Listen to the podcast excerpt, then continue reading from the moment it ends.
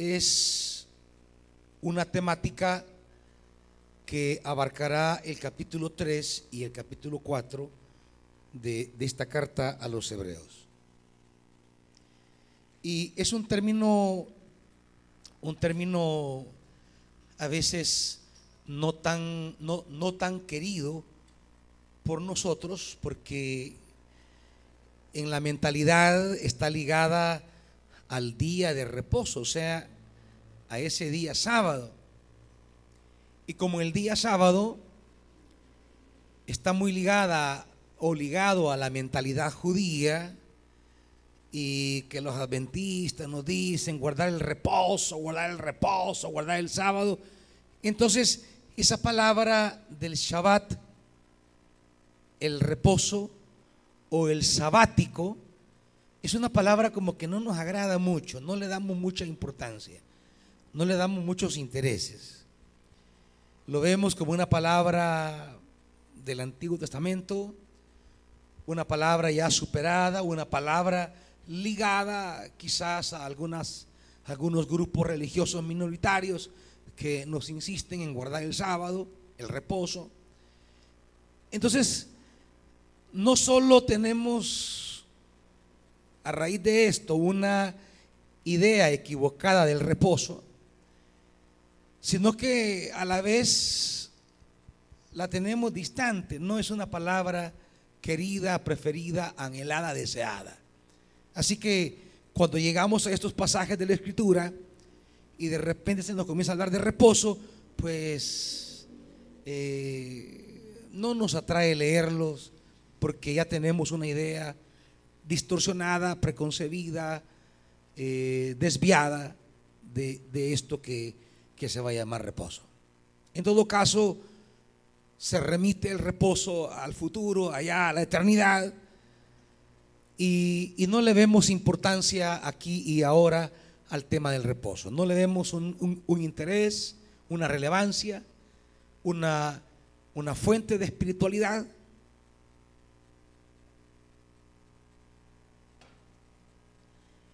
Y perdemos, perdemos eh,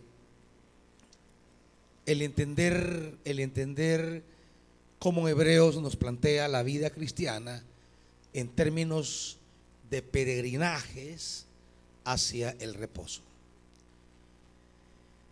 El autor a los Hebreos, muy conocedor del Antiguo Testamento, en la versión griega, en la Septuaginta, que es la que él ha tomado de base para comentarla. Hebreos es un sermón, es una homilía. No se asuste de la palabra homilía. Es una palabra griega que está en la Biblia. Lastimosamente, como sucede con las palabras, las palabras se asocian a determinados movimientos, a determinados grupos, y a veces al asociarlas a esos grupos, las palabras eh, dejan de tener un valor positivo y se vuelve a veces negativo. Y la palabra homilía siempre se ha vinculado al mundo católico romano, que es quienes la usan con frecuencia. Y nosotros, desde la Reforma, en ese afán de aislarnos y separarnos de Roma, pues hemos usado predicación, sermón y no homilía. Sin embargo, sermón no es la palabra bíblica, no existe, homilía sí.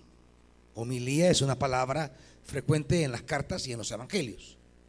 Cuando Jesús va con los caminantes de Emaús y el texto dice, y él comenzó a hablarles, en griego es homilein, homilía. Comenzó a darles unas palabras, una enseñanza, un mensaje, una homilía. Que es lo que estoy hablando con el caso de la palabra reposo ligada al judaísmo y a los adventistas, pues nos resulta nada atractiva, no nos llama la atención. Sin embargo, las palabras por sí mismas tienen tanto valor. Es como la palabra Eucaristía, una palabra a la que también le tenemos rechazo, Porque es una palabra del, de la liturgia católica romana. Y como la mayoría viene de Roma, del, del, catolicismo, pues entra el Evangelio y ya no quiere saber nada de eso. Sin embargo, la palabra Eucaristía es, es la manera en que, en que en la Biblia, en el Nuevo Testamento, se habla de la Santa Cena. Dentro de los muchos nombres que la Biblia le da a la Cena del Señor, acción de gracias o Eucaristía es una de ellas. Porque la palabra Eucaristía, eso significa acción de gracias. Cuando usted dice, quiero hacer un culto de acción de gracias, ¿sabe qué está diciendo? ¿Ah? Un culto de Eucaristía, eso está diciendo usted. Lo que pasa es que como Eucaristía es en griego, acción de gracias es en español. Y, a veces el no ignorar las raíces, ni las relaciones, ni las explicaciones, nos llevan a decir, no, yo Eucaristía, nada que ver con la Eucaristía, yo acción de gracias quiero. Sí, es lo mismo, hermanitos, es lo mismo, ¿verdad? Como que usted diga eh, eh, eh, vir o cerveza. No, yo no quiero una vir, quiero una cerveza. Hermanitos, sí, es, es lo mismo. ¿verdad? Eh, eh, eh, las palabras son así. A veces ligadas a grupos, las palabras pierden el valor que tienen en sí mismas. Y con reposo es justamente lo que sucede. Es, es lo que nos ha ocurrido. El no entender un término que estuvo antes de Israel antes de la ley y que está después de Israel y después de la ley. Porque el reposo arranca desde la creación. Dios reposó. Y lo dirá el autor a los hebreos en el versículo 10 que Dios reposó de todas sus obras. Así que el término y la idea y la visión del reposo es es mucho anterior a la ley, muchísimo anterior. Y una vez superada la ley en Cristo, el reposo sigue siendo un término fundamental en la vida del creyente. Y la carta de los hebreos nos lo va a desarrollar.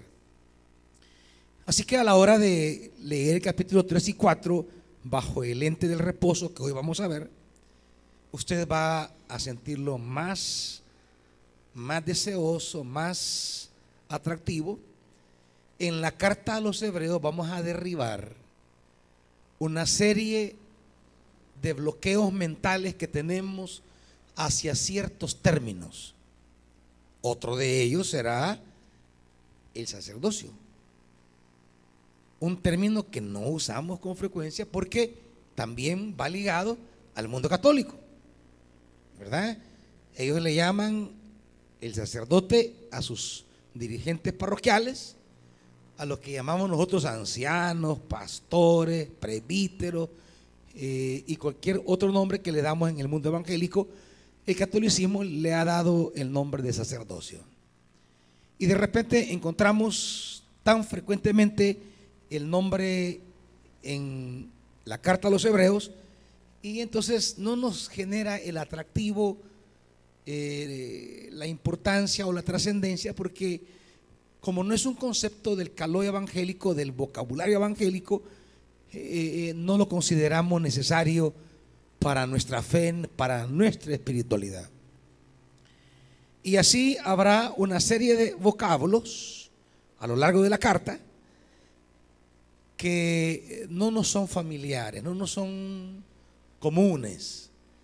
Van a aparecer conceptos como el sacerdocio de Melquisedec, el tema del tabernáculo, temas que no son eh, tan ligados a nuestra fe o a nuestra espiritualidad, pero que sí lo son, sí lo están.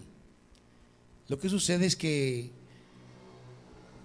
por ser vocablos que no están ligados a la herencia evangélica, no le damos la relevancia que tiene en la Biblia. Para entender el vocablo reposo, tenemos que ver su contraparte.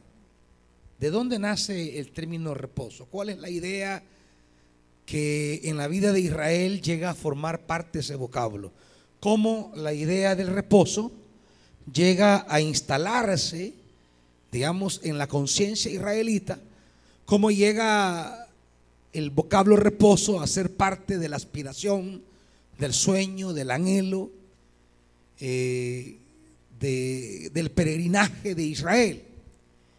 Vamos a leer unas porciones del Antiguo Testamento. Vamos a comenzar con el libro de Éxodo.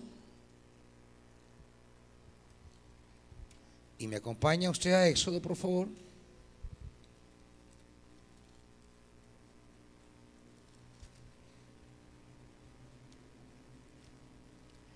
Éxodo capítulo 1.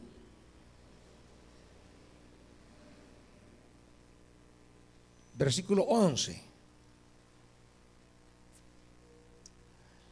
Fue así como los egipcios pusieron capataces. ¿Para qué? ¿1.11? No han llegado a Éxodo, hermanitos. ¿Para? Para que los oprimieran. A partir de esta realidad es que va a emerger el sueño, la utopía, el nuevo horizonte, el anhelo más profundo de Israel para poder llegar a entender el reposo, hay que entender su condición presente, la opresión. Les impusieron trabajos forzados, tales como la edificar para el faraón las ciudades de almacenaje Pitón y Rancés. 13. Por eso les imponían trabajos pesados y los trataban con crueldad. Les amargaban la vida, obligándolos a hacer mezcla y ladrillos y todas las labores del campo. En todos los trabajos de esclavos que los israelitas realizaban, los egipcios los trataban con crueldad. Aquí hay un enjambre de palabras que forman el escenario presente de Israel y si las comenzamos a seleccionar, opresión, trabajos forzados, miedo, trabajos pesados, crueldad, amargaban la, la, vida, los obligaban, crueldad. Una cantidad de palabras que nos hablan de unas condiciones desesperantes, frustrantes y, quizás aún peor, que hacían interiorizar en el israelita la idea de un sufrimiento perpetuo. Nunca saldremos de esto.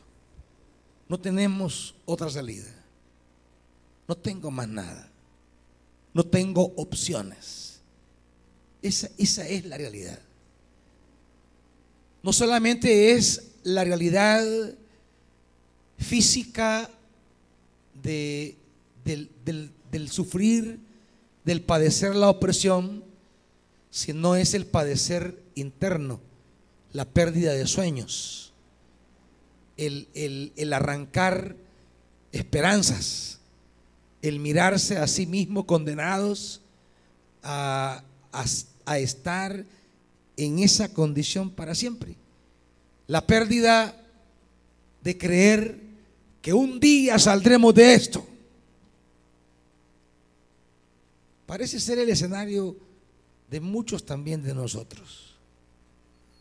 Cuando día tras día batallamos, luchamos y sentimos que, que no vamos para ninguna parte que nos hemos esforzado y, y sentimos que estamos condenados a estar en el mismo lugar. Nos da desesperanza, frustración y, y, y a veces queremos tomar caminos fáciles de aparente éxito, pero es temporal, efímero y trágico. Así está Israel. Israel está justamente así. Exteriormente sufriendo, interiormente desesperanzado. Porque cuando uno tiene una esperanza, esa esperanza le ayuda a soportar las vicisitudes temporales. Y uno dice, le voy a hacer frente porque sé que voy a... Pero lo más duro en la vida es cuando no tenemos una esperanza. Cuando le damos duro y trabajamos esforzadamente, pero no sabemos para qué. No sabemos para dónde.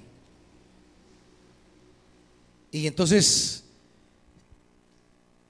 deja de ser un esfuerzo y se vuelve una esclavitud. Porque eso es esclavitud. No hay más que una idea a perpetuidad de esta desolación. Es el esclavo. El esclavo no tenía la más mínima posibilidad de creer que su condición iba a cambiar. Él nacía sabiendo que su abuelo, su padre, él, sus hijos y los hijos de sus hijos iban a estar en la condición que él está y no iba a cambiar. Esclavitud. Esa es la esclavitud. Y, a veces esas ideas que aunque no estamos en un sistema esclavista, sin embargo, esas sensaciones se apoderan de nosotros cuando en la vida eh, no le vemos salida a las cosas. No le vemos rumbo. No vemos la perspectiva para dónde vamos. Ese, ese es Israel. Hasta que, hasta que Dios interviene. Hasta que Dios nos sale al encuentro hasta que Dios aparece y nos abre una ventanita de esperanza. Dios aparece con una promesa. Dios aparece con una palabra. De repente Dios nos sale al camino. Y nos sale al camino con una palabra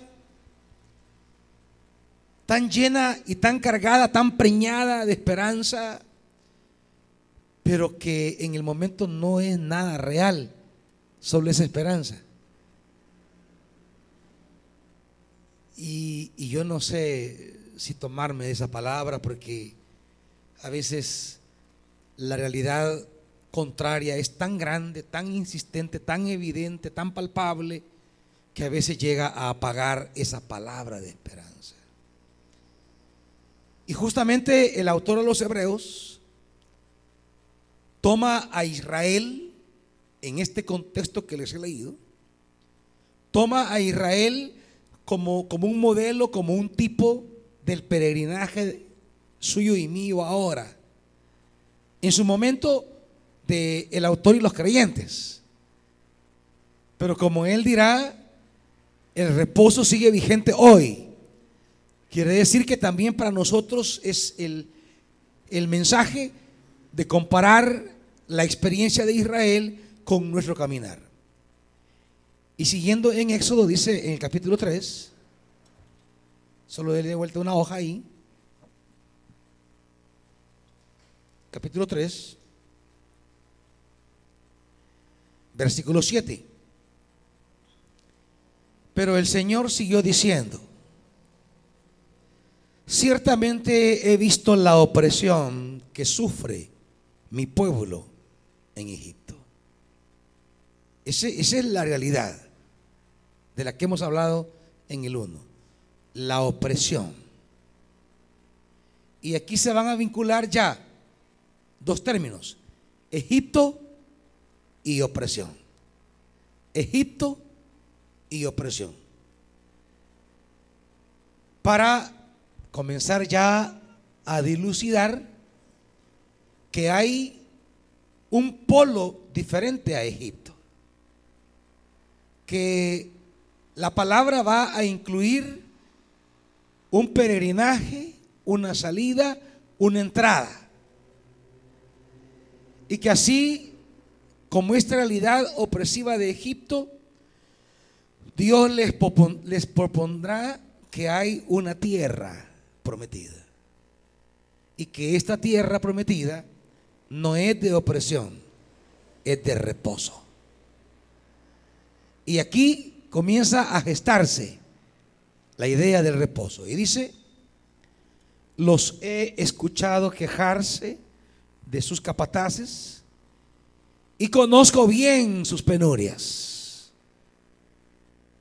Qué maravilloso, hermanitos, que tu situación de penuria Dios la conoce. Tus penurias Dios las conoce. Partamos de esto. Las penurias es ese conjunto de penas que rodean a veces nuestra vida. ¿Y qué son esas penas? Las crisis que a veces eh, eh, salen al paso de nuestra vida, enfermedades que nos agobian, deudas que nos opresionan, escaseces, estrecheces, compromisos y no tenemos los recursos anhelos, pero no vemos cómo. Las penas son todas aquellas cosas que sentimos que nos van quitando la vida o nos van haciendo la vida un tanto insoportable. La vida se va convirtiendo en algo que ya no queremos. La vida se va, como dijo el, el versículo del 1, nos van amargando la vida. Situaciones que nos van amargando la vida, le van quitando a la vida esa paz, esa alegría, esa satisfacción. Nos van creando un estado de, rechazar la vida, un estado de, de molestia con el vivir de incomodidad, incluso con, nuestra familia, con las limitaciones que nos ha heredado. Y, y, alguna cierta frustración de no poder proveerle a nuestra familia mejores condiciones. Las penurias, esas cosas que, que a veces hasta nos enojan o nos puede dar cólera. Así está Israel. Pero Dios dice, yo conozco tus penurias. El Señor te dice, las penas las conozco, tus penas, tus penurias, yo las conozco. Ahora, el ser humano quisiera que, que en un chasquido de dedos Dios borre las penurias. Quisiéramos que si Dios conoce mis penurias, ¿por qué no las quita? ¿Por qué no me las resuelve ya? ¿Por qué simplemente no actúa y se acaba? Es que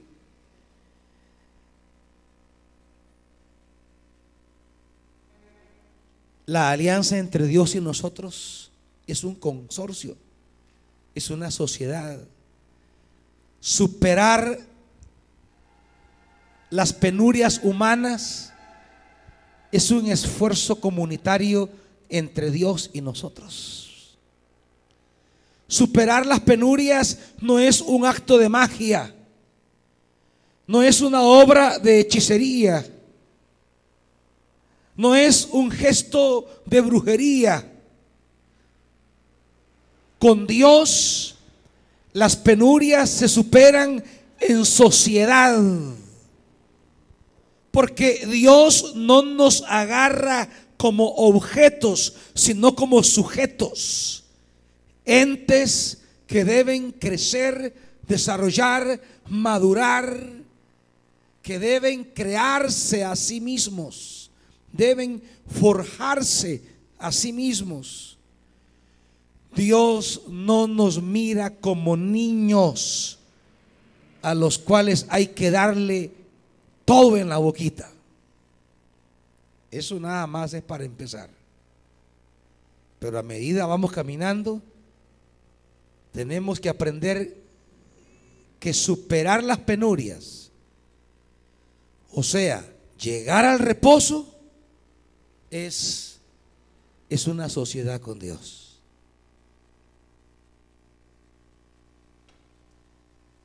Derrotar a Faraón, romper la opresión, salir, si es un acto divino.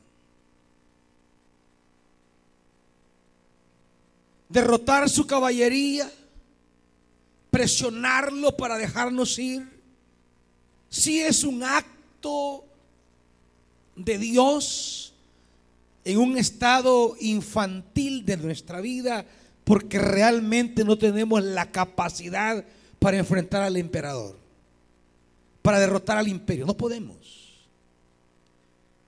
Pero el reposo es un movimiento de dos verbos. Es entrar, perdón, es salir y es entrar.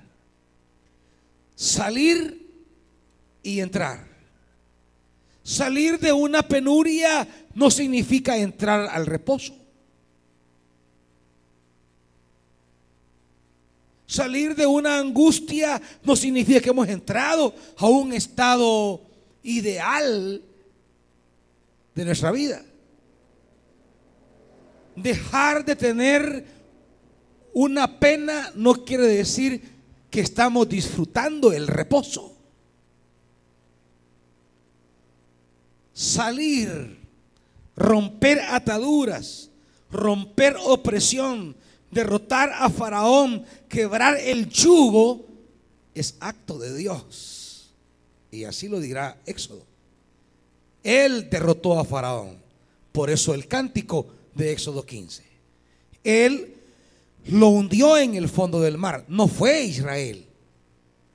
Es más, Israel se afligía al verlo venir. Pero una vez que hemos salido por obra y gracia de Dios, por eso siempre dirá Israel, Dios nos sacó con mano poderosa, nos sacó. No dice salimos. Siempre Israel dirá, nos sacó. Pero entrar ya es una sociedad con Dios. Entrar ya implica que Israel va a participar activamente en el proceso que le lleva a entrar. Lo que sucede es que muchos están acostumbrados a que los milagros de Dios lo resuelvan todo. Ay, yo un milagro necesito. No, hermanito. A veces no es un milagro. Es su fe. Es su fe la que necesita. Porque la palabra está. Pero no tiene la suficiente fe para hacer la parte de su vida esa palabra.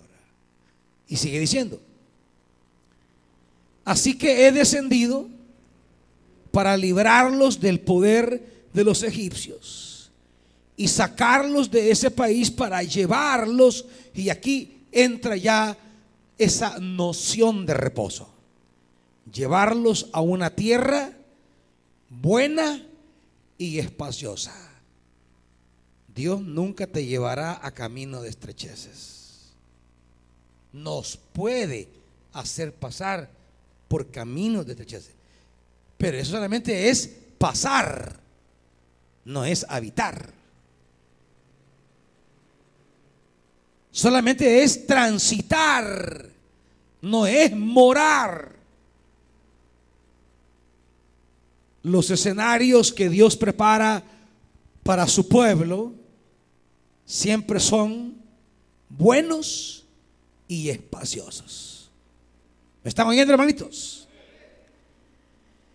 Tierra donde abundan la leche y la miel. Nueve. Han llegado a mis oídos los gritos desesperados de los israelitas y he visto cómo lo oprimen los egipcios. Así que disponte a partir, voy a enviarte al faraón para que saques de Egipto los israelitas que son mi pueblo.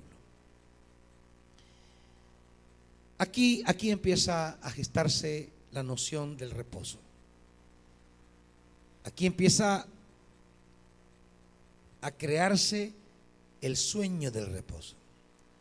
Pero entre salir de la tierra de Egipto, tierra de opresión, y entrar a la tierra de Canaán, tierra de reposo, hay un camino entre salir y entrar. Entre salir y entrar. Pero este peregrinaje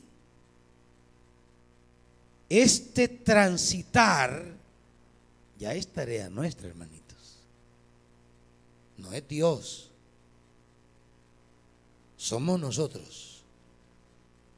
¿Y cuál es el problema? Ah, el problemita es que este transitar no es fácil. Este transitar tiene una serie de adversidades que van a medir qué tanto he creído la promesa del reposo. Porque cuando salimos, solo salimos con una palabra. Yo les tengo una tierra buena y espaciosa donde abunda la leche y la miel. Solamente. No tenemos más nada. No tenemos una foto, no tenemos un plano, no tenemos un mapa. No sé realmente ni para dónde voy. No conozco el lugar de residencia exacto. Son 400 años de estar en una tierra de esclavos. No hemos jamás visto la tierra no sabemos ni dónde queda. Moisés es el que conoce. De por ahí él viene porque andaba dando vueltas por ahí, pero nosotros no. Y el Dios que le habló a Moisés y que nos ha sacado es el que nos va a llevar y nos va a meter, pero no sabemos, no sabemos. Y en este peregrinaje es donde muchos quedan naufragados. Y este es el modelo que Hebreos está tomando para enseñarnos el camino de la fe. Deuteronomio 3, acompáñenme.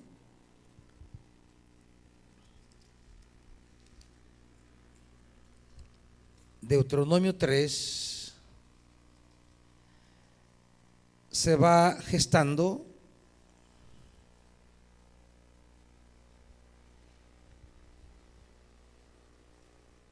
dice 18, en aquel tiempo, 3, 18, en aquel tiempo les di esta orden. El Señor su Dios les ha dado posesión de esta tierra. Ustedes los hombres fuertes y guerreros pasen al otro lado, al frente de sus hermanos en las ciudades que les he entregado permanecerán solamente sus mujeres, sus niños y el mucho ganado que yo sé que ustedes tienen. No podrán volver al territorio que les he entregado hasta que el Señor les haya dado reposo a sus hermanos como se los ha dado a ustedes. ¿Qué es el reposo ya? Pues aquí es la concreción de Éxodo 3. Es habitar ya la tierra espaciosa que fluye leche y miel, capítulo 12 de Deuteronomio. Deuteronomio 12, versículo 8. Deuteronomio 12, 8. Ustedes no harán allí lo que ahora hacemos aquí, donde cada uno hace lo que mejor le parece. Pues todavía no han entrado en el reposo, ni en la herencia que le da el Señor su Dios. Pero ustedes cruzarán el río Jordán y vivirán en la tierra que el Señor su Dios les da en herencia. Ya el reposo no solamente es tierra espaciosa y agradable que fluye leche y miel, sino que ya es herencia. Reposo es algo que podemos entregar a nuestros hijos. Ya no es solamente una cosa de disfrute de una generación, sino que es el placer que podemos heredar. ¿Qué les daré a mis hijos? Pues les daré también reposo. E, e, e, es un concepto que se va ampliando cada vez más. Ya no es una tierra a la que yo entro, sino que ahora es mucho más. No solamente será mía, sino que estoy asegurando reposo para mis hijos. No solamente soy yo que he salido de Egipto y disfruto promesa, tierra, reposo, sino que ahora le puedo heredar a mis hijos ese reposo. Y sigue diciendo, 10, pero ustedes cruzarán el río Jordán y vivirán en la tierra que el Señor su Dios le da en herencia. Él los librará de sus enemigos que los rodean y ustedes vivirán seguros. Ya todos los adversarios que en el camino encontraron y que les amargaron la vida, pues ya no estarán, estarán seguros. No solamente es herencia, sino que es seguridad en el sentido más completo del término. 11. Y al lugar donde el Señor su Dios decida habitar, llevarán todo lo que les he ordenado. Holocaustos, sacrificios, diezmos, contribuciones y las ofrendas más selectas que le hayan prometido al Señor.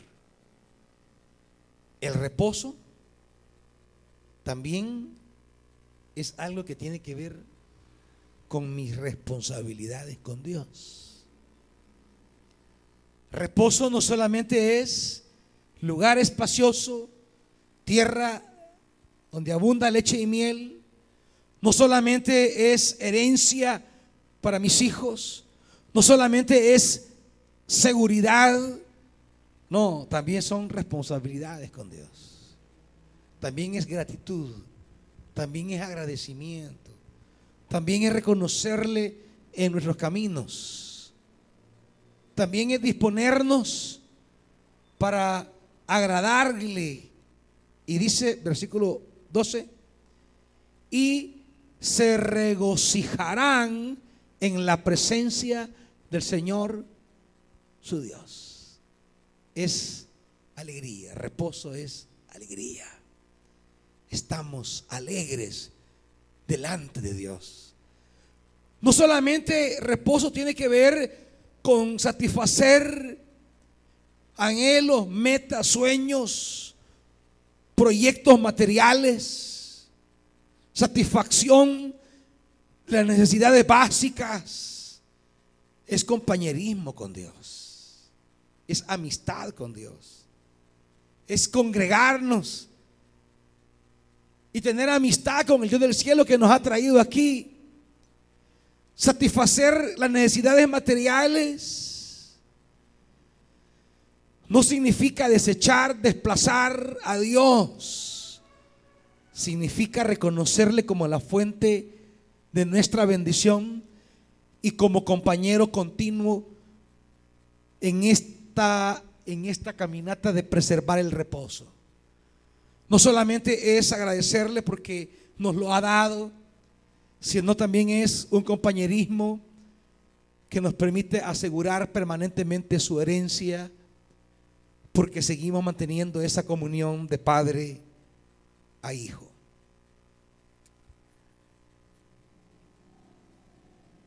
Versículo 18. Disfrutarás de ellos en presencia del Señor tu Dios, en el lugar que elija, lo hará tu hijo, tu hija, tu esclavo, tu esclava, los levitas, y te alegrarás ante el Señor tu Dios. ¿Por qué? Por los logros de tu trabajo. Reposo es la realización de la obra de nuestras manos. Reposo no es meramente no trabajar, quitémonos esa idea, no, no, no. Reposo es celebración. Reposar no es cesación de trabajo, eso es descansar. Reposo es más completo. Por eso el hebreo tiene dos términos para hablar de eso. Reposo como cese de trabajo, pero es pasividad, es descanso. Traducido del hebreo al español, estar echado. ¿Verdad? Estar ahí ¿Qué estás haciendo? ¿Y usted cómo responde? Huevoneando, dice. eso, eso, es, eso, eso. Pero ese no es el reposo bíblico. No, no. Cesación, estar echado, descansar dormir, esa es una cosa. No, no. Reposo es disfrutar la obra de nuestras manos. Es alegrarnos delante de Dios es reconocer la alegría que da el trabajo y el esfuerzo. Por eso te, te alegrarás por los logros de tu trabajo. Eso es reposo. Porque qué diferente es el reposo este a su día de descanso. Porque el reposo es coronación del trabajo.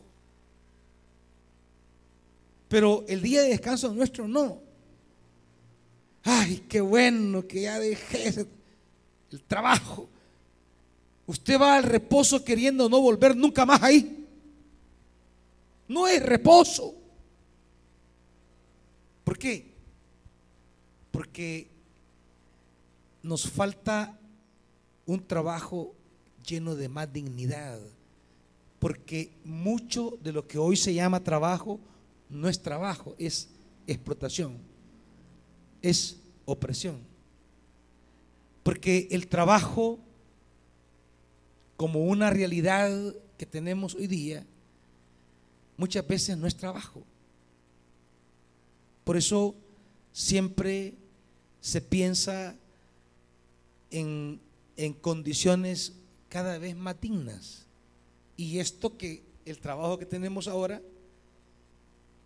resulta tan humano como lo era hace 100 años. Porque la sociedad viene de la esclavitud. Y el sistema que se enriquece con la esclavitud le ha costado siglos de que de ver al otro como esclavo y de verlo como trabajador.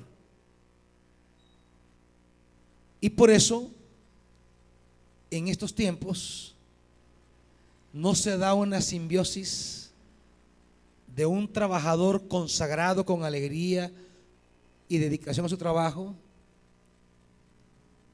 y de un y de un jefe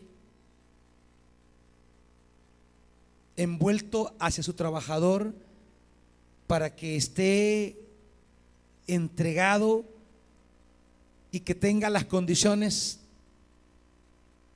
más dignas de vida humana y entonces se da esa relación en el que el trabajador no anda robando tiempo, no anda coyoteando, dejar de trabajar, sino que se entrega con entereza, como Pablo lo dice, porque sabe que está frente a un trabajo que le dignifica, que no lo humilla, que no lo, no lo deshumaniza, mejor dicho, no lo deshumaniza. Claro, esas condiciones no existen y como no existe, hay, hay escenarios, trabajadores, empresarios, que podrán tenerlo, pero por, vocación personal. Pero como sistema, como sistema no. Como sistema es, es una explotación enorme. Hay gente que llega a su casa que no quiere ya ni ver nada. Se llega, los niños quieren jugar con él, ahí apártense. Que veamos esto, no, quieren nada porque van de 6 a 6. Si es que no de 5 a 7. Y no hay momento para la esposa, para el esposo. Ahí vienen las tensiones en pareja, tensiones que tienen que ver con ese irritante trabajo. Un trabajo que les, que les quita la vida. El sistema, el sistema no provee, no provee un trabajo digno. Y como contraparte ha creado un trabajador que no se porta dignamente. Tenemos entonces trabajos indignos, trabajadores indignos. Y entonces no tenemos, no somos un país altamente productivo porque no hay una estimulación mutua, trabajo, trabajador. Reposo, reposo es un trabajo que humaniza, un trabajo que tiene logros, hay logros. Usted ve su crecimiento y entonces se alegra en Dios. Reposo es esa alegría plena. Y eso es lo que Israel poco a poco va viviendo. Ahora, dice Josué 21, acompáñeme. Por aquí viene otra idea del reposo. Josué 21,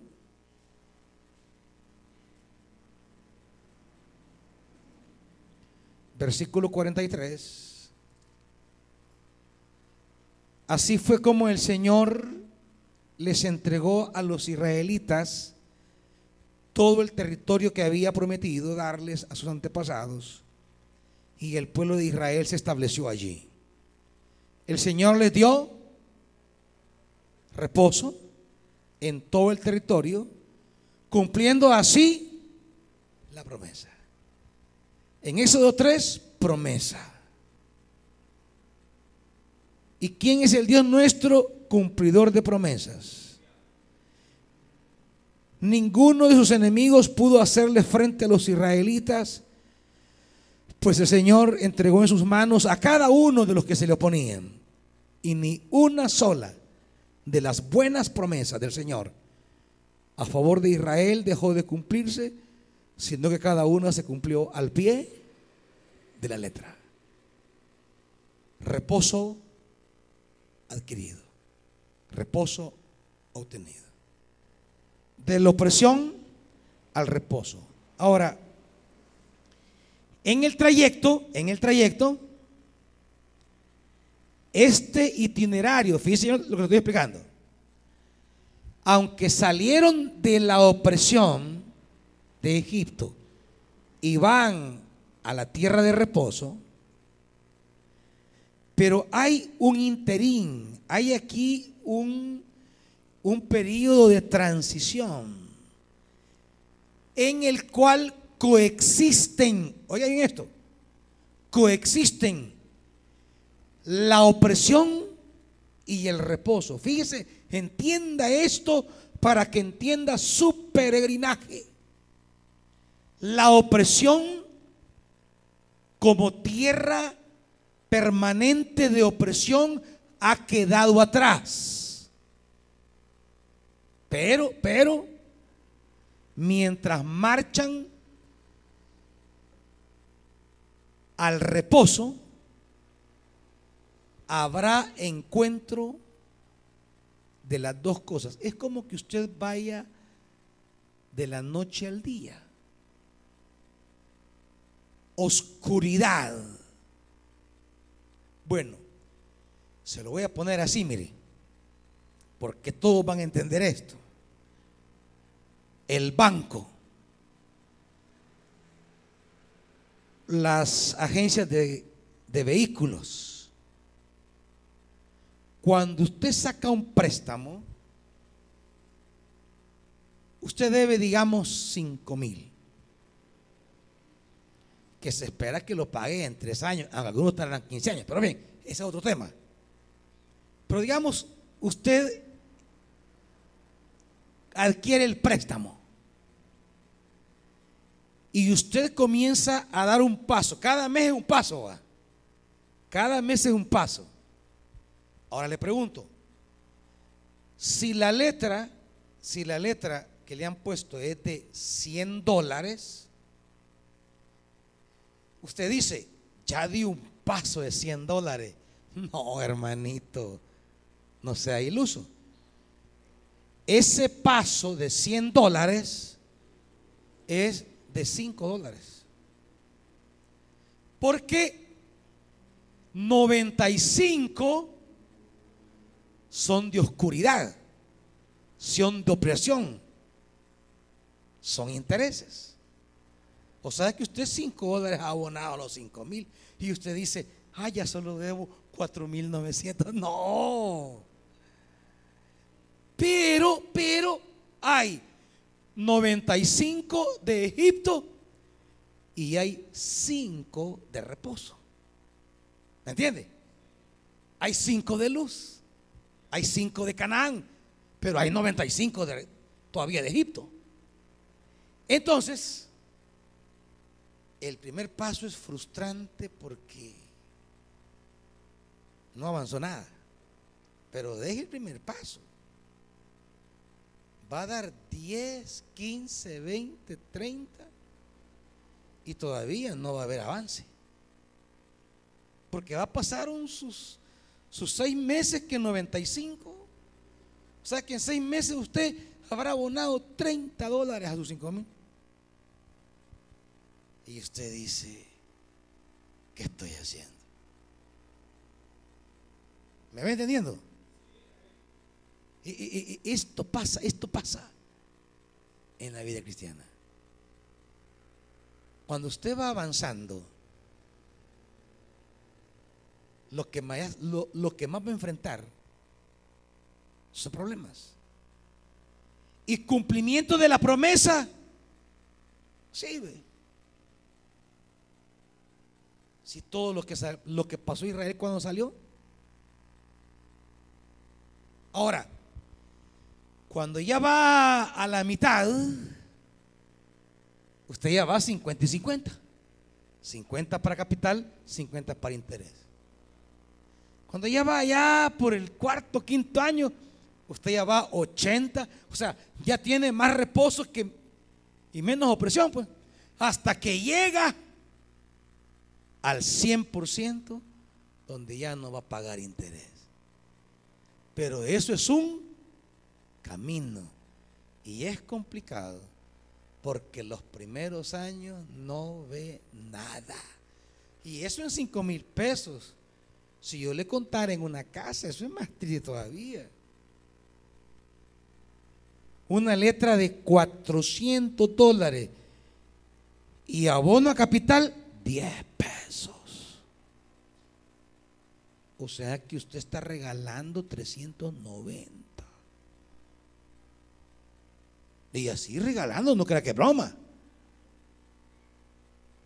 Y va a pasar regalando 390 como cuatro años. Entonces hay un momento que usted dice, yo que estoy mejor, dejo tirado esto. Y ahí hay muchos dejan de pagar creyendo que no van a deber ya. No, no, no, no, no se hagan los mariachi, hermanita. Porque a esos intereses que ya debe por naturalidad del capital, si deja de pagar, le van a meter otros.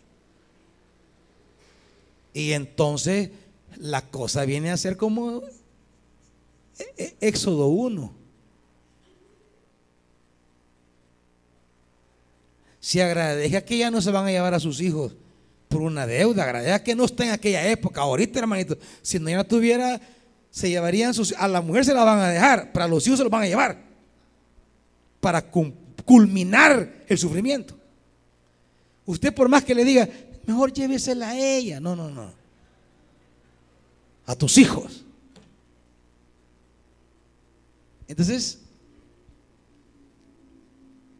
el peregrinaje, mientras usted va, va a vivir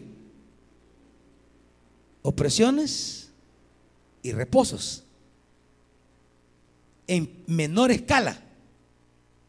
En todo esto, opresiones y reposos, opresiones y reposos, opresiones y reposos, hasta llegar al mayor reposo.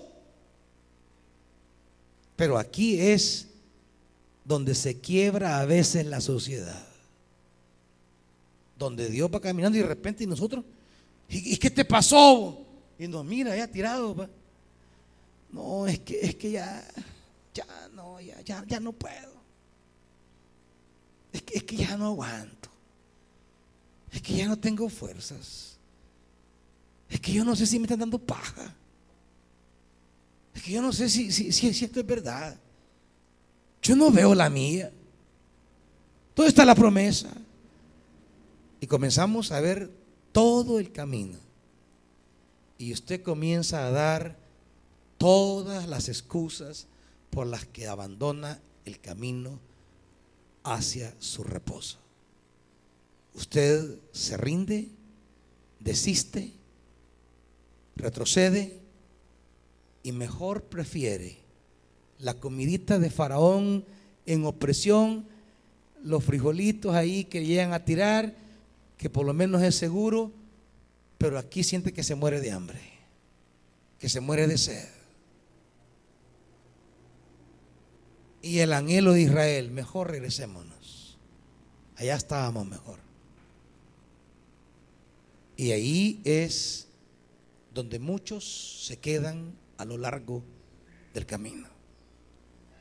Unos caminan un año, otros caminan dos años, otros cuatro años, otros ocho años, otros diez años, otros quince años.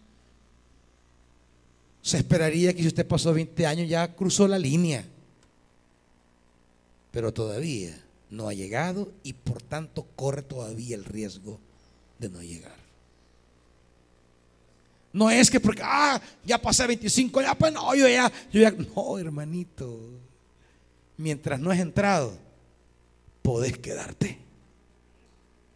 Mientras no has cruzado la frontera, estás en riesgo de no entrar.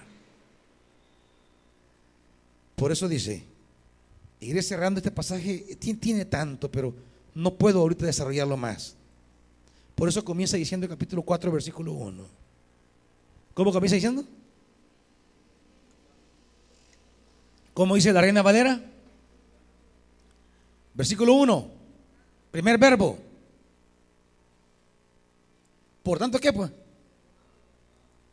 Por tanto, ¿por tanto qué? Por tanto, que dice, por tanto, versículo 1,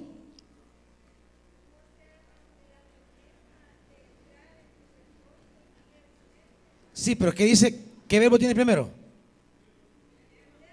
Cuidémonos. Temamos. O sea, La actitud no es de que, ah, no, yo tranquilo, yo ya estoy bien, yo, a mí nadie me saca. Ay, hermanito, yo conozco gente que aquí ha dicho, de aquí yo no me muevo y ahí anda tatarata en el mundo. Aquí han habido servidor y servidora. No, yo a mí, no, pastor, yo, aquel, porque se falló a mí, no, aquí, hasta la muerte. Ay, Pedrito, yo conozco Pedritos aquí, Pedritas. No, siervo, hasta el final. Hasta el final. Pero a ver de qué. Esa actitud triunfalista y conformista es tu mayor riesgo espiritual. Y los que están en cargos de dirección no estén creyendo que porque sean pastores, coordinadores o líderes. No, a mí sí yo estoy en una posición bien sólida. A mí nadie me mueve. A pastores he visto tambalear. Y no de bolos solamente.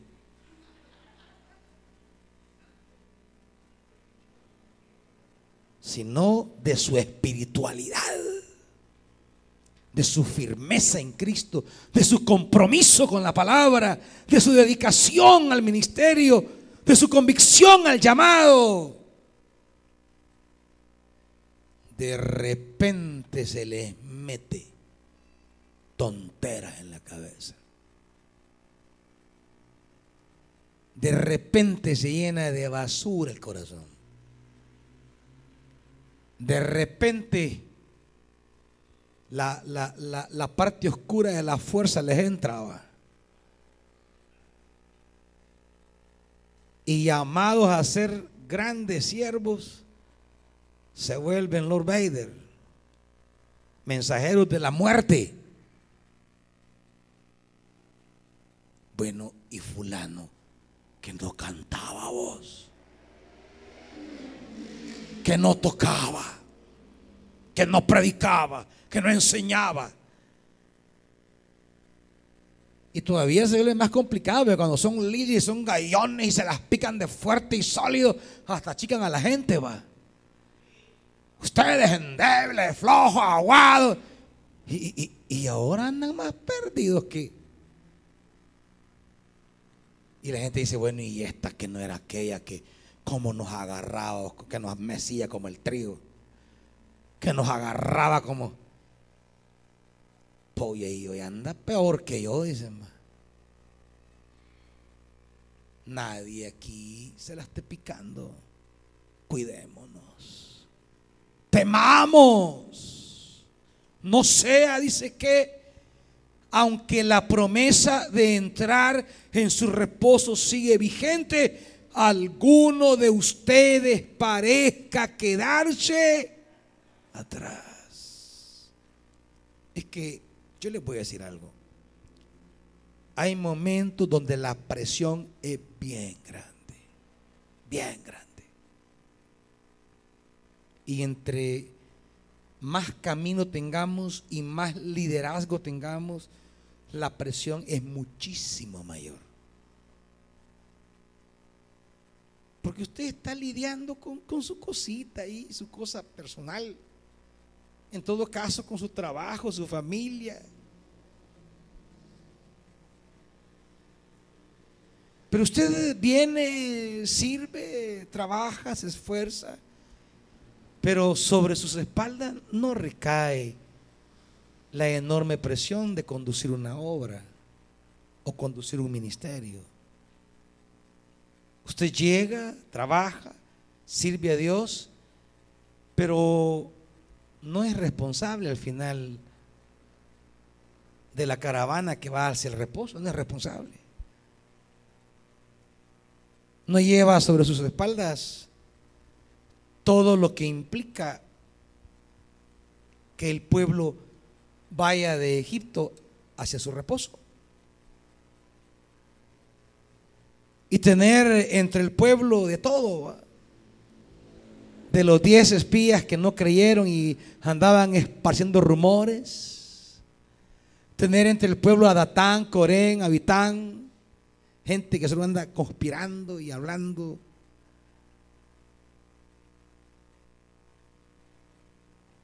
y los enemigos de afuera que quieren impedirnos el paso, y las serpientes que quieren dañar al pueblo, y los reyes amorreos que no nos quieren dejar avanzar, y de repente que no hay agua, no hay comida, y usted es el responsable. Sobre su espalda recae porque usted fue y les dijo, vengan, vamos, salgamos, Dios va con nosotros y, y no hay para comer. Y la gente en sus frustraciones siempre se le desquita con el líder, siempre.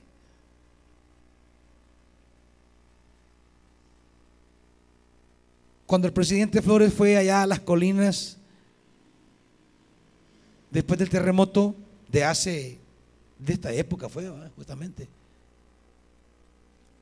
la gente se le fue encima y le dijo de todo. Porque estaba frustrada, desesperada, sufriendo la pérdida. Pues sí, el hombre en ese momento no, en ese momento no tenía culpa. ¿Y que él maneja los terremotos? Pues? La culpa vino después. Cuando le mandaron el pistillo para esa gente y no se lo dio. Pero eso fue después. Pero en el momento que llegó, ahí no, no, no, no, no, no tenía culpa el terremoto, pero la gente en su frustración se desquita con el que está a cargo de todo. Entonces, el pastor a veces es el destinatario de todo lo que ustedes sienten. De las cosas que merezco o no merezco. Andan felices, pastor, feliz y, lo abrazan a uno. Y yo no he hecho nada por eso, pero, pero contento. Pero andan irritados que no ven a ustedes y lo ven a uno, este viejo me da paja y por o sea, de todo. Yo por eso tengo que tener la mente clara de no estarme clavando con ustedes. Si no, si no ya estuviera medio enterrado, hermanito. Ya en algunos casos hay que vean qué diablos hacen, digo ya. Ya, no voy a estar sufriendo yo. Antes, antes me angustiaba más, fíjense. Quizás por eso hoy que están pasando las predicaciones viejas, ven que estaba más viejo antes, va. Gordo, choco, panzón y más viejo. ¿Por qué? Porque muchos me clavaban con tanto pasmado aquí. No, no, yo les doy la palabra y vea qué hacen, hermanitos. Y miren, rejuvenecido por eso. Miren. No, yo, yo le doy la palabra. Pero es que me voy a andar angustiado si la creo. No, no, ya no, hermanito. Sí, ya demasiado tiempo le di a tanta gente cabezona que nunca aprovechó. Entonces,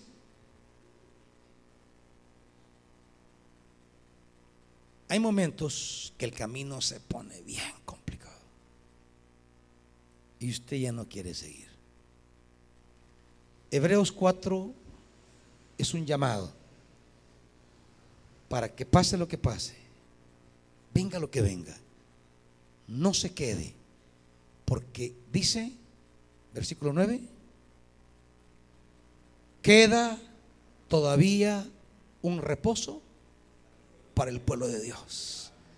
Hay todavía un reposo para ti. El sufrimiento que atraviesas, la adversidad que persiste, la angustia que te ha rodeado, el momento difícil que te encuentras, es solo tránsito queda todavía un reposo. No te detengas. Sigue caminando. Avanza con fe. Hay un reposo para ti todavía. Puesto de pie, iglesia.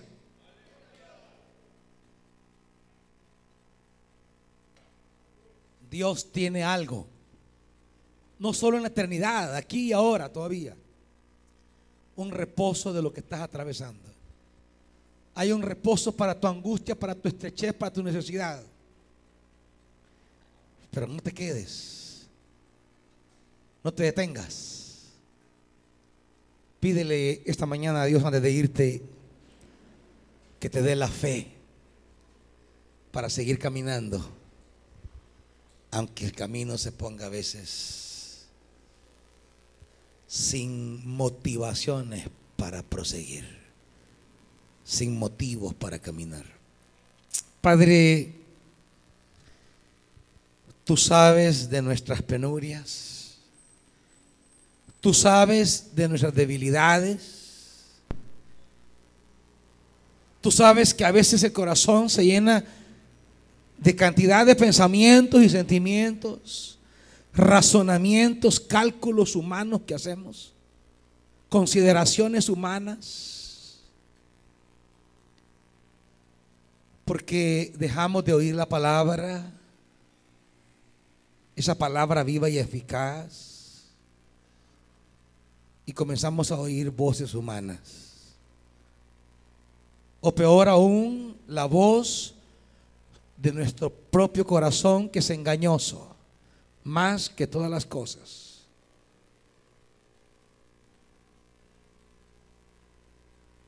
Señor, esta mañana hay hermanos y hermanas que están en un tramo difícil del camino, que están en una disyuntiva entre seguir o no seguir. Si esa es tu inquietud en esta hora, hermano, que me escuches en este lugar o me oyes a través de las redes, si estás en esa disyuntiva, esta es mañana para que tomes la determinación de seguir, aunque, aunque no entiendas cómo ni por qué. Porque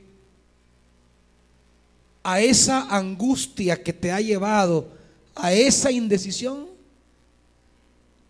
para esa angustia Dios tiene un reposo para ti.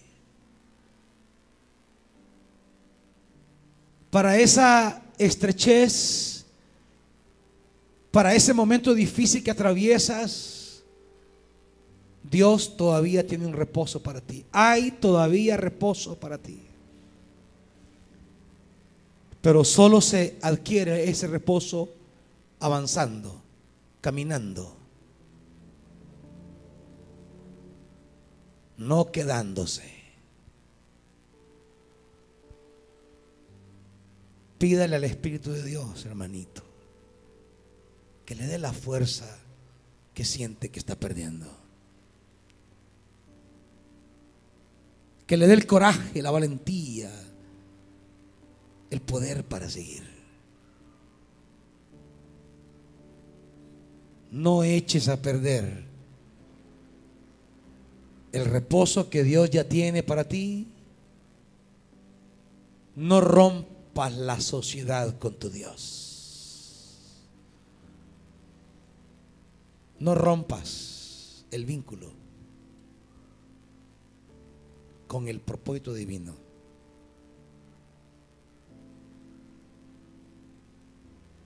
La historia bíblica conoce de muchos que en un momento de oscuridad de su vida tomaron la decisión equivocada. Y algunos lloraron por querer recuperarlo como Esaú, pero no pudieron.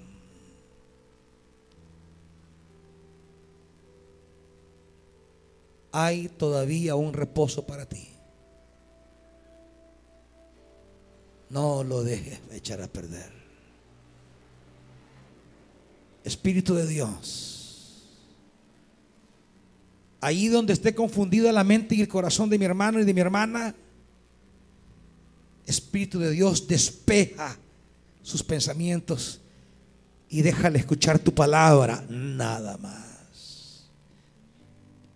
Ahí donde las fuerzas han abandonado a mis hermanos y mis hermanas, Padre, dales fuerzas, porque el anhelo de mi corazón es que ninguno se quede. Mas yo no puedo prestarles fuerzas ni sobrellevarlos. Solo animar su fe. Espíritu Santo anima la fe de mis hermanos que ninguno eche a perder su reposo.